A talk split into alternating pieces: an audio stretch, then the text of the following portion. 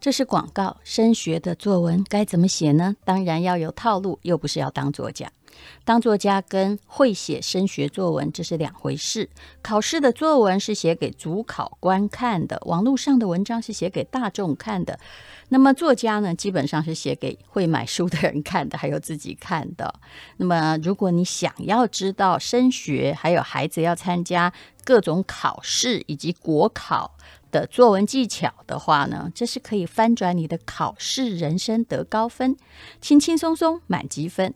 蔡其华是我看过最会教作文的老师，他也写了很多本作文书。这个课程啊，不是教你当文青，而是在讲升学作文里面的套路。就算作文不好哦，你也可以啊，这个满级分或者至少获得五级分。这在他自己的教学里面。就可以得到证明，不管是考高中还是考大学，参加公家考试，填写履历表，你都可以用得上它。所以这是作文里面取得高分的《孙子兵法》。蔡其华跟吴淡如轻轻松松满级分，国考会考学测统测写作的全攻略线上课程。那目前呢，只有三折的价格，而且买一送一啊，会送给偏乡的孩子。只要你买一堂课，另外一个孩子就可以收到这个作文课，那就不会有作文的城乡差距喽。请看资讯栏的连结。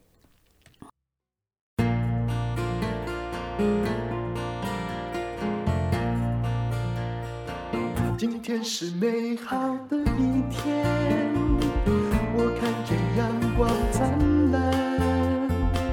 今天是快乐的一天，早上起床充满希望。今天是勇敢的一天，没有什么能够将我为难。今天是轻松的一天，因为今天有。可以今天又可以好好吃个饭。欢迎收听人生实用商学院。我们今天要来讲一点心理学。这个题目啊，叫做“妈妈为什么会变成女儿又爱又恨的人”。可能我们要检讨一下。比如说呢，我也只有个孩子，呃，我们只有一个孩子，当然是希望他变好了。可是有时候，为什么妈妈在让孩子变好的过程之中，好像是在拉仇恨，而不是在累积爱呢？有一本日本的心理学家写的《完美的母女关系的秘密》，也许可以让大家来参考一下。那么，我有一位学姐叫张德芬，她在北京创办了一个叫做“张德芬空间”，里面也有一些好文章，我常常引用她的文章。那她在这个。这篇文章里面有写到一个故事哦，这个小故事是这样的啊，就是这个女生二十六岁了，她就对着手机给妈妈呢就录这个一段小影片哦，然后接下来呢啊二十几分钟里面，这位二十六岁的女生哦就跟妈妈倾诉了自己从小到大一直想跟她说但没有说出来的痛苦经验。原来啊，她很小的时候，爸妈就已经离婚了。这个女生跟着妈妈一起生活，但是妈妈离婚之后，就好像一些并不想离开婚姻，但是被迫离开的女人一样，对前夫恨之入骨。于是呢，女儿就在妈妈喋喋不休的抱怨声，什么都可以扯到爸爸的抱怨声中长大了。她成为妈妈的情绪垃圾桶。这让他很痛苦，所以呢，他到了二十六岁时哦，他都觉得这压力我扛不住了。我想要跟我妈妈说，这些年来我的成长，我真正的感受是什么？可是啊，呃，为什么他不亲自说呢？因为其实真的没办法亲自说。你遇到了某些强势的母亲，不管强势弱势都好啦，母亲的情绪。总是比较多的，他可能不等你说完，他就要反驳，所以他就录了一段的影片哦。那其实呢，这女儿真的是蛮倒霉的。为什么？因为在妈妈怀她的时候，这爸爸就出轨了，所以女儿一出生，诶，他可能就在连绵的家庭战争之中活下来，然后后来呢，终于分裂。分裂也并没有让他得到真正的和平。为什么？因为并不是两个人都各自去寻求自己快乐的生活，而是有人带着仇恨和痛苦就这样生活了下去，然后自己变成妈妈的拖油瓶。如果你有一个这样的控制型的妈妈，怎么办呢？你来看这位女生，她的成长哦，她妈妈带着她，然后呢，从小就会到爸爸的工作的地方去闹。为什么要让她名誉扫地？而且是带着小孩去，其实这招是很不好的，因为大人的恩怨是大人的事情。她闹到后来呢，这女儿的爸爸就丢了她的饭碗，因为他是公家机关的人嘛。那幸福的家庭当然就没有办法维系下去啊。呃，其实本来也不是说真的很幸福了。总而言之，是表面上都破碎了。妈妈遭到了背叛之后，本来个性可能就是比较容易激动，可是后来变得很敏感易怒哦。最绝望的时候，她竟然煮了一锅稀饭，而在锅里面呢下了农药，想骗女儿吃，一起死诶。这种故事，你大概在以前的社会新闻上也都看了很多。还好邻居及时发现了，然后就在鬼门关里面呢，把两条命捡回来。可是啊，因为没有了爸爸，这位呃叫做小雨的女生就是妈妈的呃全部了。她全方位监控她的一举一动，偷看日记也就算了哈，那日记可以不要写嘛，后来可以偷看电话。然后他还会呢去收买县民，也就是 他这女儿的朋友啊啊。然后女儿谈初恋的时候，他一定要阻止，这也是一定的啊。那他的口头禅就是哦，你不能指责我为什么要这样做，因为我是你妈，所以我要管你，我是为你好。妈妈教育小孩哦，本来就是无可厚非，但是你有没有想过，你的行为是否合法？那除了合法之外，是否合理？否则，你越爱他，你的孩子就会得到很大的伤害。那如果呢？哦，他很听话，妈妈都希望女儿很听话，但也不好，因为上一个世代是没有办法想象下一个世代如果要好好活，需要什么样的能力跟人格。一个妈妈极力控制女儿。那妈妈很可能就像吸血鬼一样，慢慢的吸干了女儿的生命的活力。那她自己缺乏了判断的能力，这就乖乖牌的女儿会面临的。那还有一种就是坏坏牌的女儿，妈妈如果一直要控制她，那她就是反抗。离家出走，那为了要反抗哦，常常会做很多事情，比如说故意跟妈妈最讨厌的那种男人在一起，因为只有那样的男人会给她解放跟自由，所以也不是个好现象。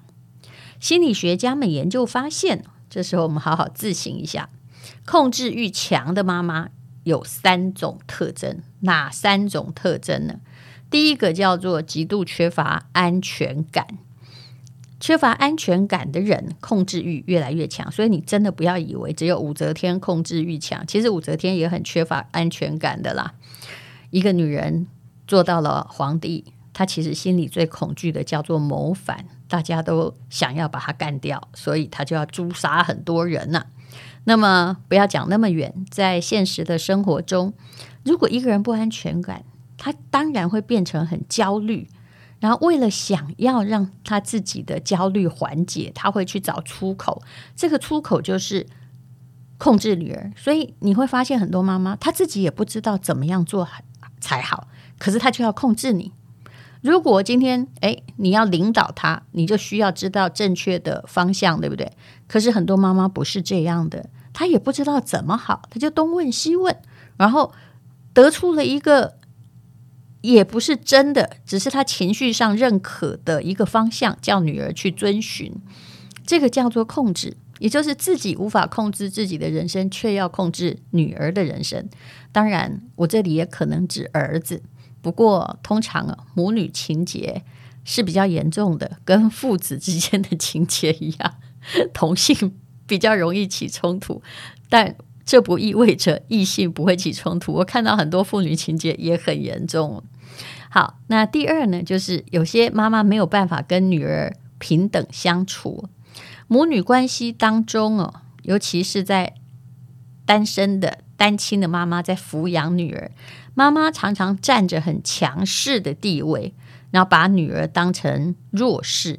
那妈妈呢，很想在女儿很小的时候就控制她的一切，等她长大之后，她就会因为没有办法控制女儿，倍感失落，还会对女儿深感怨气。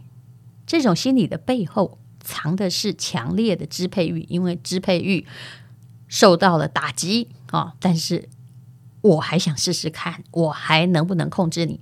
他没有去衡量，就是自己的能力是不是已经可以控制女儿，因为通常女儿的学历或者是后来的技术能力都比妈妈高了。可是妈妈想的不是这样，她想的是，是我生你的，你就应该要听我的话。其实这样的妈妈也蛮奇特的，她都没有想一想，她自己在青春叛逆期的时候到底有没有听阿嬷的话。好，那么第三种呢？就是这个妈妈的行为叫做不尊重女儿的独立人格。有些妈妈特别的明显，她不太控制儿子哦，她专门控制女儿。她不会去看儿子的日记，通常儿子也不写日记嘛。反正他们的想法就是儿子又不会被人家怎么样哦。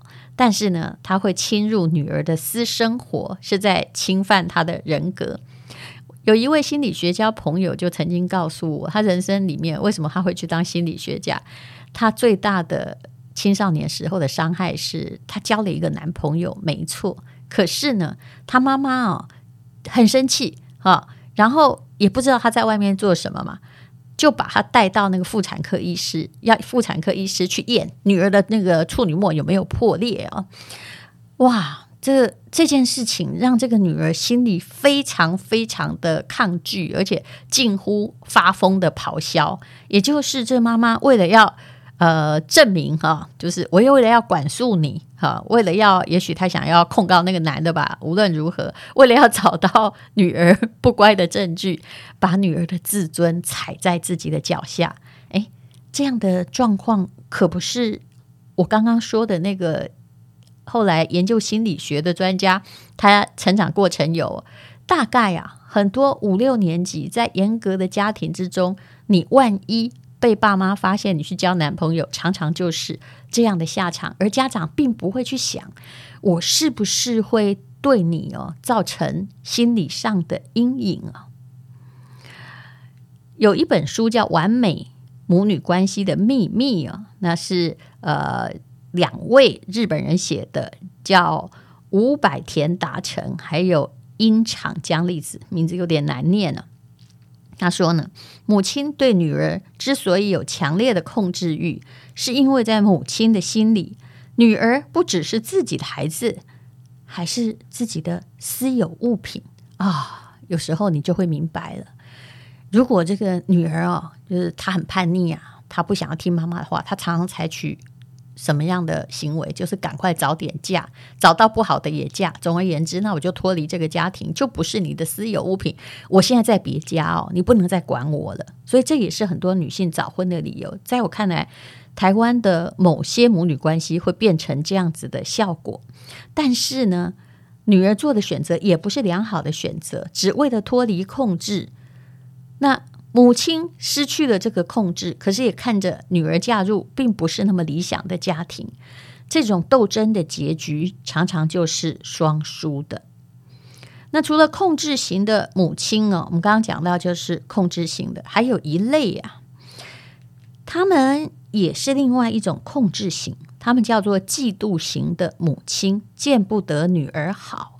诶，你会觉得很妙，对不对？不是望女成凤吗？可是说真的，你在实物上会看到很多母亲对自己的女儿有醋意的。嗯，我以前就一直在研究一句话，就是当我开始赚钱之后，因为当时我是在台湾一个蛮大的报社嘛，那呃白天有一份薪水，晚上我就跟着广告部哦在跑业务，所以等于是有两份薪水。那在差不多这个三十年前，我一个月大概会有。八九万块，那个时候我不太会理财，所以我妈就说：“那那个我帮你管钱，我帮你存进那个邮局里面。”诶，当时我也花不了多少钱，所以呢，我也觉得很 OK。可是慢慢的，我会觉得有点奇特。我妈动不动就会跟我说。哎呦，你才刚大学毕业，你赚的钱都比我多诶。我心里想妈，你在跟我比较什么？我的钱不是都在你的管束之下吗？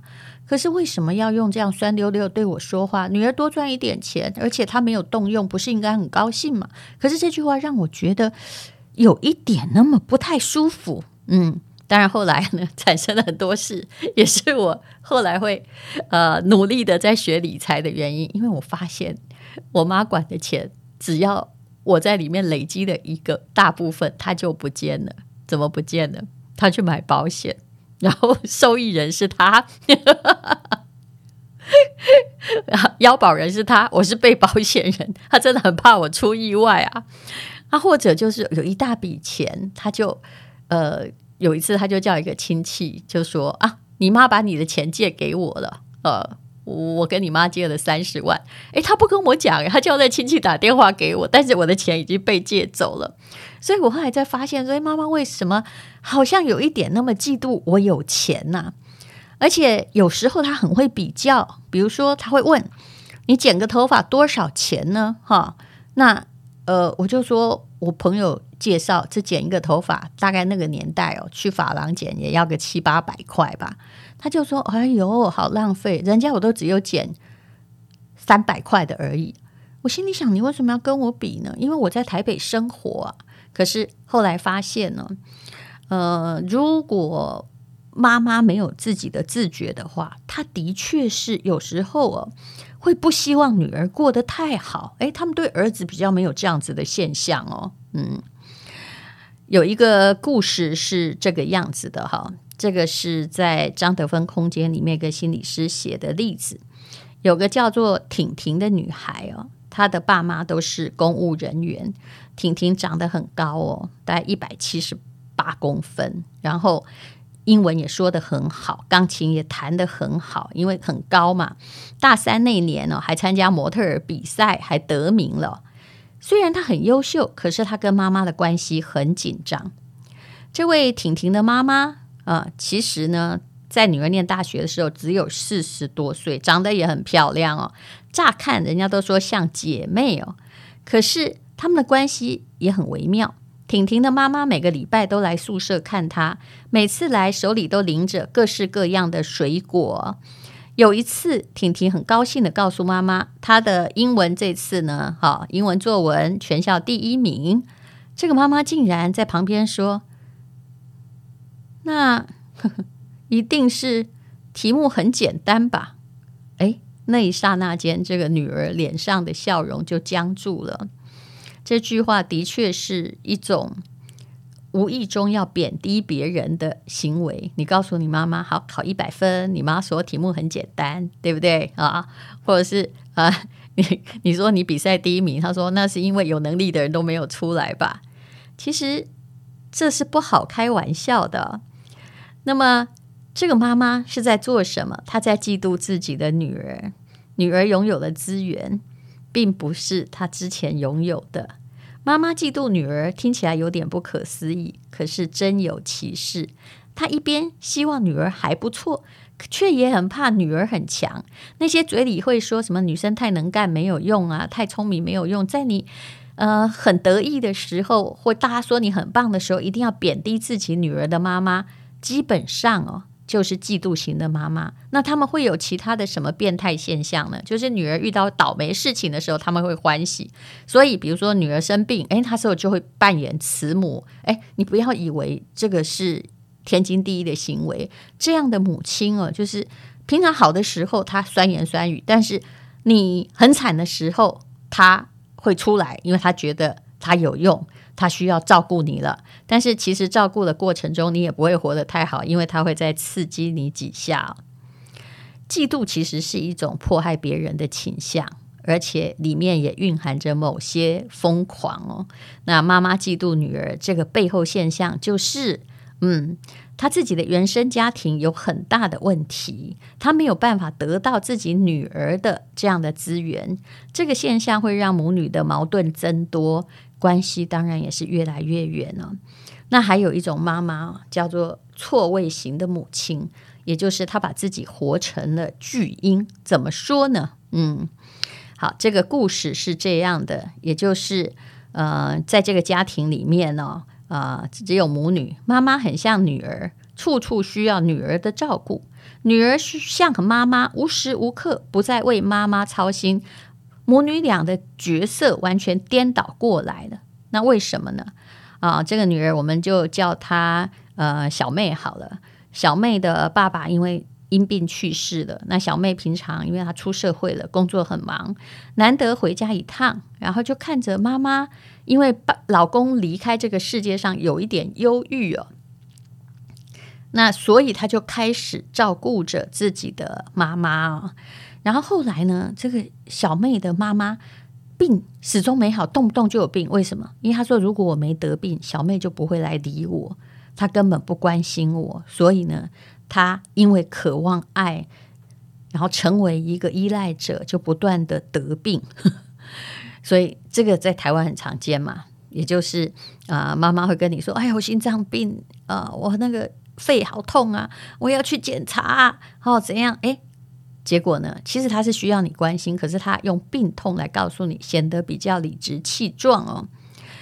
后来呢，就是女儿长大之后，母女关系常常发生了错位啊、然后。女儿呢，又要工作，又要照顾母亲的情绪，非常非常的累。许多年迈的妈妈都会对女儿故意流露出痛苦的情绪，这样就可以引发女儿的内疚。但事实上，这也是一种情感的绑架。还有，我们现在大家都会说，这是情绪上的勒索啊！你变得很弱，你变得很生病，他就要来照顾你啊。那么世界上当然了，没有完美的母亲，也没有完美的女儿。如果两个人哈一直在互相要求说：“哎，你没有做到妈妈的角色，或你没有做到我要的女儿角色”，那大概就只有征战一辈子。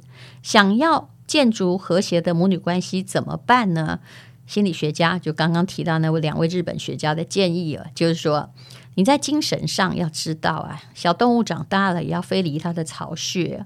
你在精神上，你要学会独立哦。有些时候还是要划清界限。嗯，不是所有的东西都要告诉妈妈，还有让她参与。当她过度依赖的时候，你可能也要有警觉。第二呢，如果你是一个成年人，你必须跟你的母亲和解。和解不是大和解或开批判大会，而是呢去。把你的想法告诉妈妈 啊，当然你要和睦一点讲。不过呢，有时候对于母女关系要这样说还真不容易，因为呃，如果你母女关系很紧张，我完全会知道，只要我一说出来，我妈妈就会开始说：“这就是你的错啊，你怎么不跟别人讲？”因为只要有一方没有办法改变自己的原始的角色的话，这关系就很难改变，要和解很困难。第三呢，就是，哎，就女儿恐怕都是要这个组建自己的家庭之后，他可以成为自己一个完整的个体，不会再依赖到原生家庭那里。那么，但是啊，我也看到很多人组建自己的家庭之后，让原生家庭有有，因为要照顾小孩什么，哎呀，又回去了。所以有的女儿就。一辈子在妈妈的笼罩之下，她跟妈妈处不好，但非养妈妈不可。然后女婿呢，变成进入这个家里的一个外人哦。我看过这样的家庭关系也很多。无论如何啊，做听话的乖乖女也不是个好方法。我每一个人呢，都要勇敢地追求自己的幸福，就算是母女，也必须要有界限。诗人纪伯伦有一首诗，后来被小说里引用的很多嘛。你的孩子其实不是你的孩子。这首诗写的是，你的孩子其实不是你的孩子，他们是生命对于自身渴望而诞生的孩子。他们通过你来到这世界，并非因你而来。他们在你身边，但是不属于你。希望每一个妈妈都看得懂这首诗。谢谢你收听今天比较软性的人生实用商学院。今天是勇敢的一，